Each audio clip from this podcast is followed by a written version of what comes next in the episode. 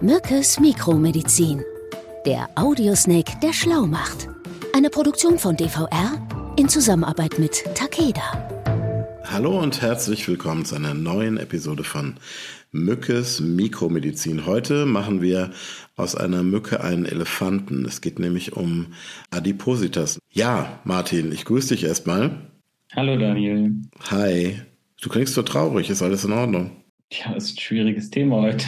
Adipositas. Ein schweres Thema, ja, ein tatsächlich. Schweres Thema. Viele Leute leiden unter schwerem, starkem Übergewicht und ähm, du kannst mir mal sagen, ab wann man denn eigentlich überhaupt von Adipositas spricht und was Adipositas genau überhaupt heißt. Mhm. Also wir können ja wieder auf meine Lieblingsorganisation zurückgreifen, der Weltgesundheitsorganisation. Und, äh, Macht dich nicht unbeliebt.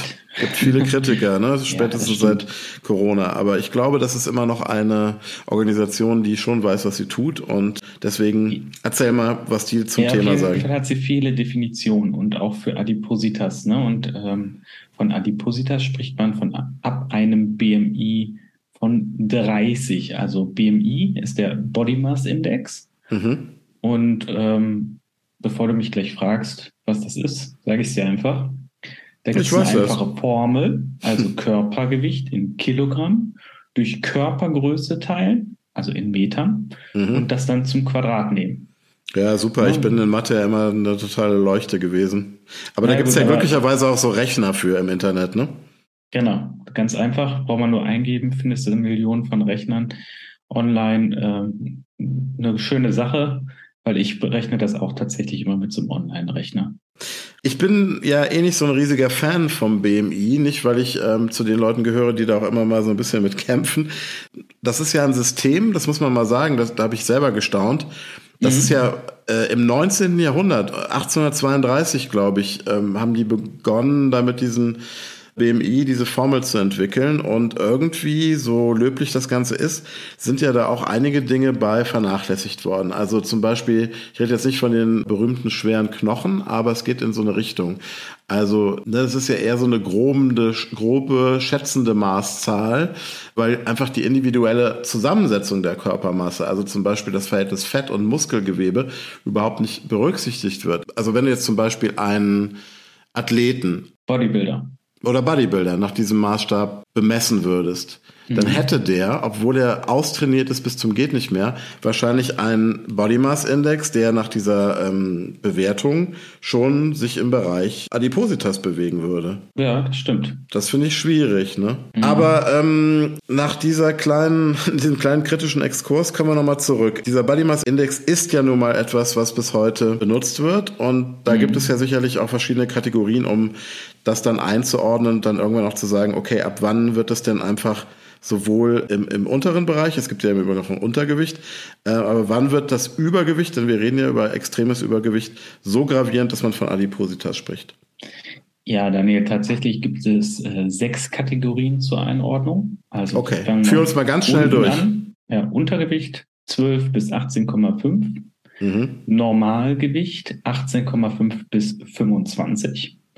Übergewicht fängt dann schon ab 25 an, geht bis 30. Mhm. Und dann teilt man ein in Adipositas Grad 1, 30 bis 35, Adipositas Grad 2, 35 bis 40 und dann Adipositas Grad 3, 40 bis 45. Und das ist dann häufig auch der Grad, der ähm, auch chirurgische Eingriffe nötig machen lässt. Hier das berühmte Magenband, was es zum Beispiel ja mhm. gibt, oder auch die Verkleinerung des Magens, dass, dass diese Menschen dann einfach der Magen so reduziert wird in seiner Aufnahmefähigkeit, dass einfach nur noch eine bestimmte Menge an Kalorien sozusagen aufgenommen werden kann. Ne? Mhm. Aber tatsächlich ist es ja so, Adipositas, also die Fettleibigkeit, ist ja auch tatsächlich eine chronische Erkrankung. Ne? Mhm. Und die ist einfach gekennzeichnet durch einen übermäßig hohen Fettanteil im Körper. Mhm.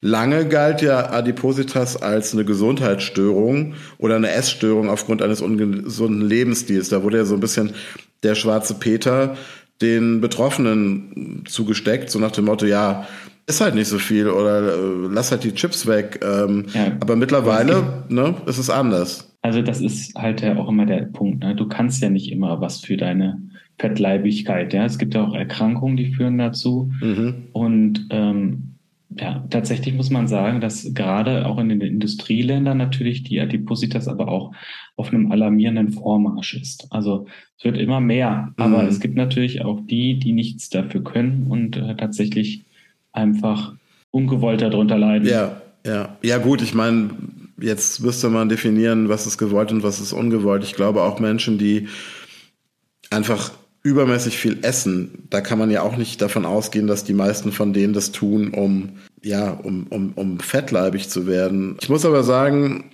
weil du es ja auch gerade erwähnt hast, es gibt ja immer diesen, dieses schöne oder auch nicht besonders schöne, diesen Begriff äh, von den amerikanischen Verhältnissen, was meistens ja beschreibt, dass Dinge sich irgendwie in der Gesellschaft zum Schlechten wenden. Mhm. Was die Adipositas angeht, muss ich auch ganz ehrlich sagen, das fällt ja auch wirklich auf, muss man sagen, so im Straßenbild. Also wenn ich vor 25 Jahren oder was durch die, durch die Einkaufszone, durch die Fußgängerzone gegangen bin, habe ich wesentlich weniger Menschen gesehen, bei denen ich jetzt sagen würde, oh, die oder der ist aber richtig dick, ne? Na gut, man muss ja sagen, in Deutschland fast zwei Drittel der Männer sind übergewichtig. Also mhm. per Definition. Ne? Und bei den mhm. Frauen sind es um die Hälfte tatsächlich. Mhm. Und ein Viertel der Erwachsenen ist dabei sogar adipös. Boah, ein Viertel.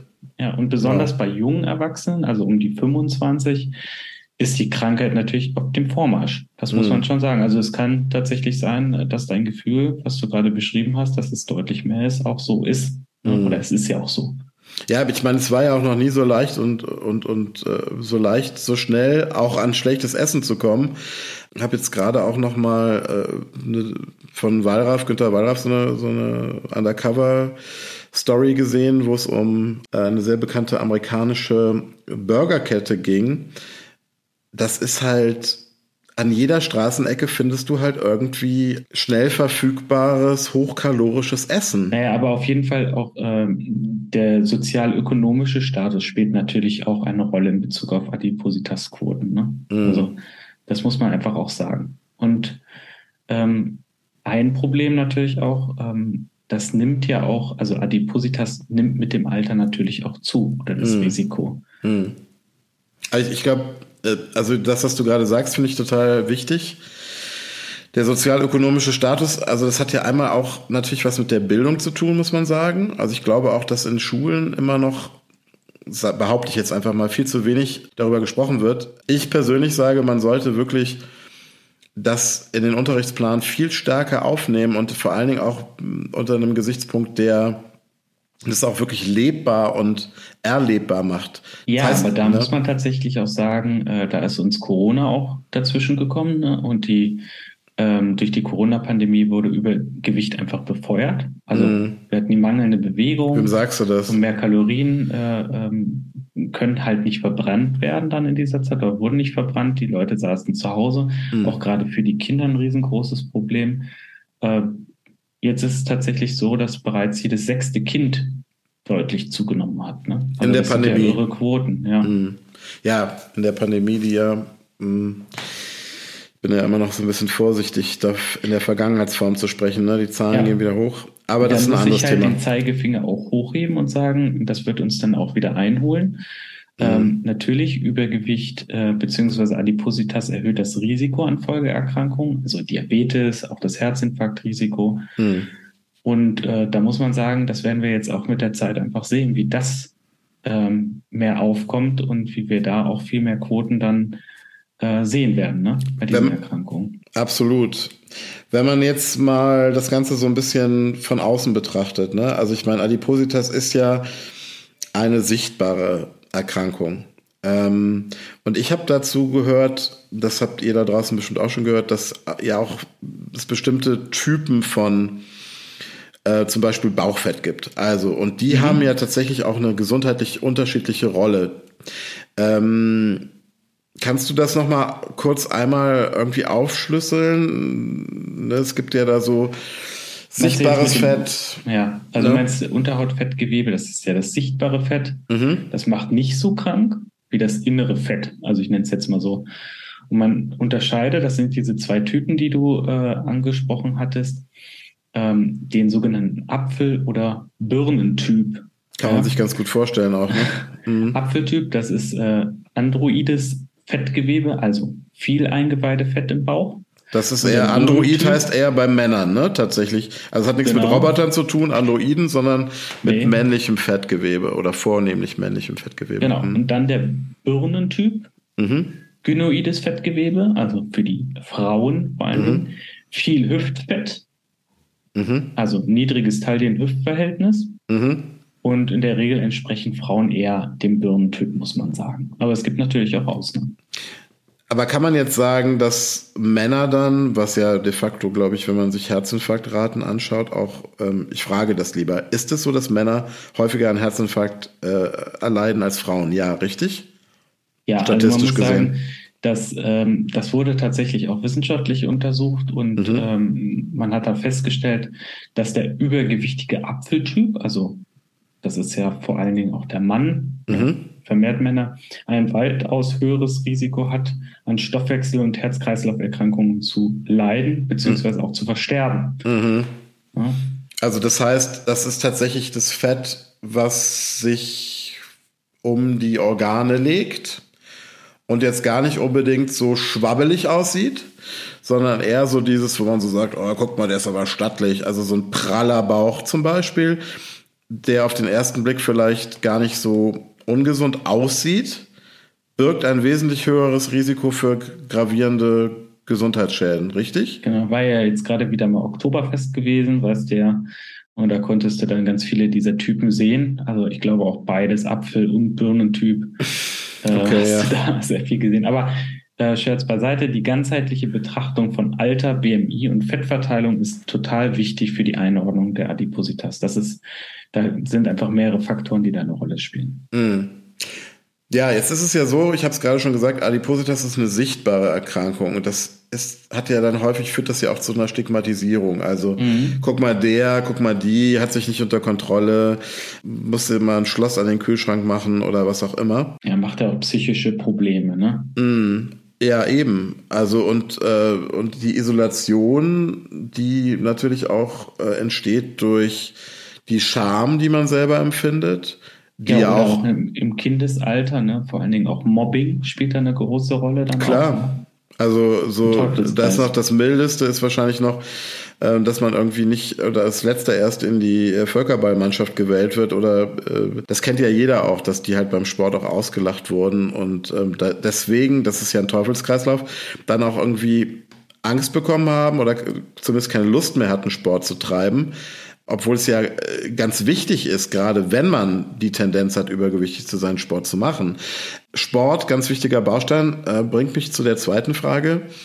Wie kann man denn Adipositas therapieren? Mhm. Also da muss man sagen, gibt es ja die verschiedensten Ansätze, also von ähm, den Ernährungsmedizinern bis hin zu den Viszeralmedizinern, also die tatsächlich dann auch schneiden. Ne? Mhm. Ähm, und da gibt es natürlich in beiden Bereichen Vor- und Nachteile ähm, der unterschiedlichsten Behandlungsmethoden. Jetzt ist es ja so, dass bei diesen Ursachen für Adipositas, das hattest du auch schon erwähnt, ähm, ja so ein Mix eigentlich beteiligt ist, ne? Ja, tatsächlich, Dani, ist das so. Also ähm, das ist meist ein Mix aus ungünstigem Lebensstil mhm. plus ungünstiger Genetik. Also es gibt Menschen, die sind tatsächlich geboren zum Dickwerden. Mhm. Okay, und die Grundlage bei allen Therapien, wenn ich das so als Laie richtig sehe, sollte aber natürlich sein, erstmal die Kalorienzufuhr zu senken und ähm, sich Bewegung. Wird, genau, also so ganz blöd. Also ich meine, das ist ja das, das Tragische daran. Also das kann ich auch wirklich aus meinem eigenen, aus meiner eigenen Erfahrung sagen. Man weiß es ja. Also ich meine, man hat irgendwie ein paar Kilo zu viel drauf und man weiß ja ganz genau eigentlich, wenn es nicht wirklich einen genetischen Grund hat oder eine Krankheitskomponente, dass man das in den Griff bekommt, indem man einfach weniger Kalorien zuführt, als man verbrennt ähm, und gleichzeitig das Ganze noch, äh, also den Umsatz, den Kalorienumsatz, die Verbrennung der Kalorien noch erhöht, indem man sich viel bewegt. Und da reden wir jetzt nicht von Extremsport, sondern da ist jede Form von Bewegung gut, also spazieren gehen etc. Ähm. Also Letzteres, also bei Grad 2 oder 3 ist oft schwierig. Ne? Also gerade Adipositas in den höheren Stufen, ähm, da musst du erstmal gucken, dass du möglichst ein bisschen Gewicht runterkommst, damit du einfach wieder in die Lage versetzt wirst, dich zu bewegen. Ja, klar. Ne? Und, also bei, äh, bei Grad 3, also kann ich mir vorstellen, da sind die Menschen ja häufig auch bettlägerig, ne? Ja, es kommt halt tatsächlich. Also wenn du 240 wenn du so Kilo wiegst. Gewicht hast, dann musst du tatsächlich, da kommt dann auch wirklich der Chirurg zum Einsatz, ne? Ja. Also sonst äh, hilft dir da auch nicht äh, wirklich viel. Weil äh, diese Menschen können sich dann einfach auch nicht mehr richtig bewegen. Die können das einfach aus eigener Kraft dann nicht mehr schaffen. Hm. Ja, auch allein Und, schon, was die Knochen angeht. Also ich meine, und die Muskulatur ab einem ge gewissen Gewicht, man darf das ja nicht vergessen. Also das, man trägt dieses Gewicht ja mit sich rum. Und wenn man mal irgendwie zwei 20 Kilo Hanteln äh, in der Hand hatte und damit irgendwie Kniebeugen gemacht hat, dann weiß man, was 40 Kilo sind. Und wenn man das jetzt nochmal hochrechnet auf Menschen, die vielleicht wirklich über 200 Kilo wiegen, äh, das ist ja, das ist ja Wahnsinn einfach. Mhm. Ja. Naja, und deswegen muss man sagen, also Adipositas, man spricht da häufig vom metabolischen Syndrom. Ähm, und da muss man sagen, Ausmaß der Adipositas und bereits eingetretene Folgen, also sekundäre Erkrankungen können dann ja sein wie Bluthochdruck, Diabetes, Schlafapnoe. Also wenn du dir vorstellst, dass du natürlich äh, viel Gewicht drauf hast, dann kann auch so eine Schlafapnoe deutlich begünstigt werden. Ne? Weil das ja auch einfach auf alles drückt, ne? auch auf genau. die Atemorgane. Die Gelenkbeschwerden, das hast du vorhin gesagt, auch das Beispiel mit dem Gewicht. Ne? Mhm. Aber auch Herz- und Krebserkrankungen äh, können da deutlich häufiger auftreten. Ne? Mhm. Also Studien belegen da ja auch den Zusammenhang von hohem Körpergewicht und höherem Krebsrisiko. Also Wahrscheinlich gerade so. Krebs im Magen-Darm-Trakt. Ja, ne? okay.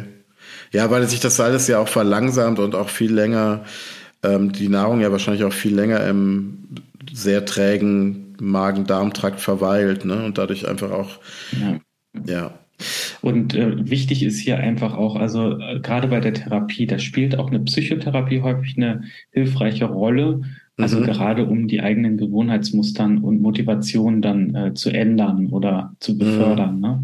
Ja, grundsätzlich kann man, glaube ich, sagen, ähm, auch da macht wahrscheinlich eine Mischung Sinn, ne? also Ernährung, Sport, Verhaltenstherapie. Verhaltenstherapie. Ja, mhm. genau.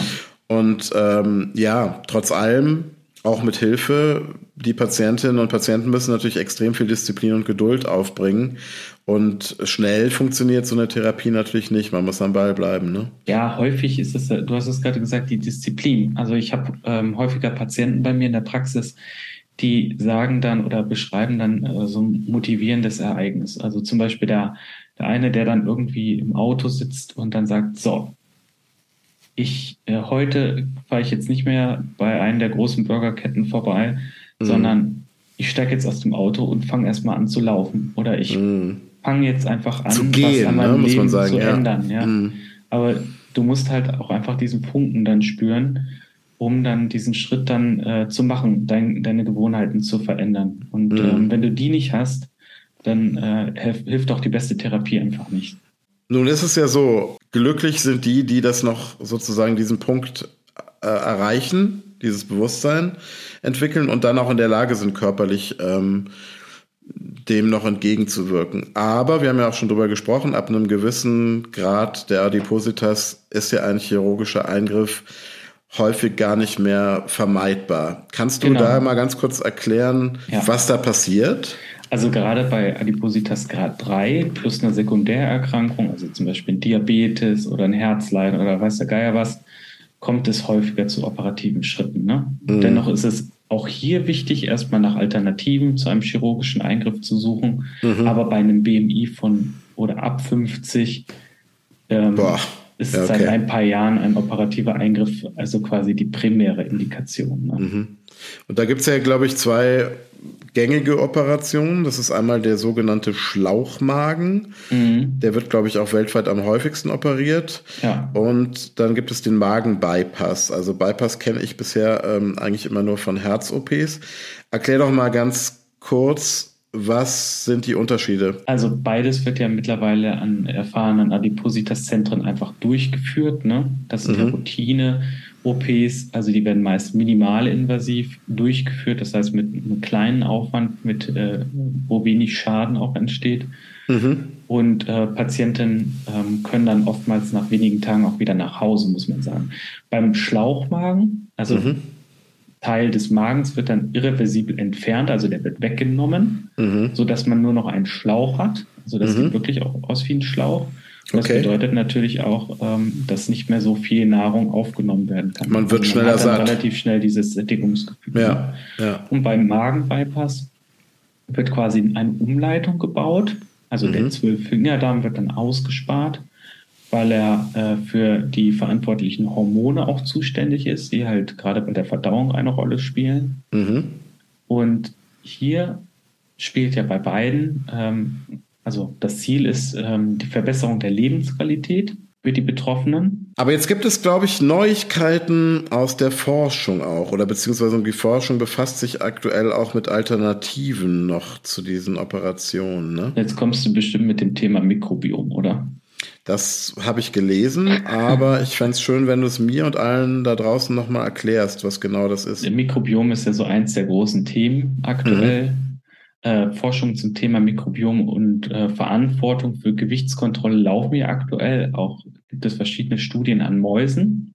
Mhm. Und äh, da denkt man, dass man durch eine Verbesserung des äh, sogenannten Mikrobioms dann auch ähm, ja diese, dieses Ungleichgewicht zwischen Nahrungsaufnahme, also was brauche ich tatsächlich, was brauche ich nicht, äh, steuern kann. Kannst du das nochmal ganz kurz äh, erklären, was das ist, ein Mikrobiom, was das heißt? Also als Mikrobiom bezeichnet man vor allen Dingen den Gesamt oder die Gesamtheit aller Mikroorganismen, also zum Beispiel Bakterien, Viren, Pilze, Protozoen, mhm. also alles, was du dir so vorstellen kannst. Und ähm, die versucht man natürlich auch entsprechend zu beeinflussen, weil mhm. Mikrobiome vor allen Dingen ja auch das Immunsystem, den Stoffwechsel und auch das Hormonsystem des Menschen beeinflussen können. Also so ein bisschen back to the halt roots totales, eigentlich. Also ja, dass man. Und, hm? und, deswegen ist das halt ein total äh, wichtiges Forschungsprojekt oder Objekt. Mhm. Sag mal, und Fettabsaugung, die bringt ja bei Adipositas im Prinzip eigentlich gar nichts. Ne? Da geht es ja nur um die Entfernung von ja, ja lokalen Fettmengen. Fettmengen. Mhm. Mhm. Also das ist ein rein kosmetisches Verfahren und ändert ja an der metabolischen Erkrankung vor allen Dingen nichts. Ja, guck mal, jetzt ist es schon so weit, dass wir unsere Sätze gegenseitig ähm, vervollständigen. Ich bin begeistert. Mal, so lange machen wir das schon. Sag mal, ich komme mal zur dritten Frage. Adipositas, das haben wir ja schon attestiert, ist weltweit auf einem sehr beunruhigenden Vormarsch. Gibt es denn, du mal wieder als deutscher Dr. Haus, seltene Formen von Adipositas eigentlich auch? Ja, also es gibt eine äußerst seltene Form, das ist die äh, monogene Adipositas. Dabei mhm. handelt es sich um eine frühkindliche Adipositas, die tatsächlich auch genetisch natürlich bedingt ist, also sprich erblich. Ne? Mhm. Und der Body Mass Index dieser extremen Stoffwechselerkrankung liegt dann bei über 99, wenn du dir das vorstellen kannst. Also oh, ne, wir haben ja vorhin mhm. schon die BMIs mal vorgestellt und 99 ist natürlich ja. Das sprengt eigentlich jede Skala. Ja, also das bedeutet natürlich dann auch gerade für die Kinder im ersten Lebensjahr einen enormen Gewichtsanstieg. Und im Grundschulalter können dann äh, Kinder mit dieser Erkrankung bereits über 100 Kilogramm wiegen. Boah. Hier ist ja. es tatsächlich so, dass die Betroffenen dann an einem andauernden Hungergefühl leiden. Man nennt das Hyperphagie. Mhm. Und warum ist das so? Also unser Sättigungsgefühl wird natürlich ja auch durch Hormone wieder gesteuert. Also es ist ja alles in unserem Körper sind Hormone. Und äh, da spielen vor allen Dingen die Hormone Insulin und Leptin. Das sind Hormone aus den Zellen der Bauchspeicheldrüse. Ähm, und die werden halt in den Blutkreislauf gegeben und die steuern die, ähm, ja, den Aufbau und das Hunger, also das Hungergefühl vor allen Dingen, aber auch den Aufbau von Fett. Ne? Okay. Und durch einen genetischen Leptinmangel beispielsweise kann das Sättigungsgefühl komplett ausgeschaltet werden, muss man sagen. Mhm. Und das heißt, ja, wahrscheinlich, auch das hat ja wahrscheinlich sehr negative Begleiterscheinungen neben dem eigentlichen mhm. Gewicht, ne? Ja, also wir haben eine verzögerte Pubertät bei diesen Kindern, ein geschwächtes Immunsystem, das sind häufig einfach die Begleiterscheinungen. Kann man das in Zahlen kleiden? In Deutschland leiden circa 7% der Kinder im Alter von 10 Jahren an Adipositas, muss man mhm. sagen. Mhm. Und laut Schätzung davon circa 2 bis 5 Prozent an der erblichen Adipositas. Also 2 bis 5 Prozent von diesen 7 Prozent. Ja. Also schon relativ selten, aber dennoch irgendwie vorhanden. Martin, ähm, ja, wieder sehr viel gelernt. Ich danke dir sehr. Ich ähm, mache nochmal eine kurze Zusammenfassung. Ähm, wir haben heute über äh, Adipositas gesprochen. Was ist Adipositas? Ab wann spricht man von Adipositas? Was sind die Auswirkungen von Adipositas? Ähm, dann natürlich auch die wichtige Frage, was kann man tun? Welche Therapiemöglichkeiten bestehen bei dieser Erkrankung? Und wir haben natürlich auch ein bisschen versucht, ähm, was wir ja gerne mal tun, diesem Stigmata entgegenzuwirken. Also Menschen mit Adipositas sind häufig chronisch kranke Menschen. Das ist nicht damit zu erklären, dass sie einen schwachen Willen haben, sondern häufig liegen da auch genetische oder andere Erkrankungen zugrunde. Und last but not least hast du nochmal auf eine sehr seltene Form der Adipositas ähm, hingewiesen, die vor allen Dingen Kinder ähm, betrifft. Eine frühkindliche Adipositas mit dem Namen monogene Adipositas. Martin, ich muss das jetzt alles erstmal verarbeiten. Das war eine Menge. Und ich danke dir sehr dafür. Ja, ich finde es auch gut, darüber einfach zu sprechen, da auch ähm, darauf hinzuweisen, dass. Wir müssen mehr äh, darauf achten ja, ja, genau. Dass wir darauf achten müssen und dass nicht jeder, der dick ist, auch wirklich was dafür kann. Ne, das ist, ja. finde ich, auch nochmal als wichtige Message. Also man muss sich auch ein bisschen umstellen beim Denken. Ja, also hört auf, Leute zu belächeln oder gar zu mobben und helft ihnen lieber dabei, irgendwie äh, ein gesünderes Leben zu führen. Und passt alle gut auf euch auf. Du auch, lieber Martin. Bis ganz bald. Bis dann. Mach's Tschüss. gut, Daniel. Bis demnächst. Sie hörten Mückes Mikromedizin. Eine Produktion von DVR in Zusammenarbeit mit Takeda.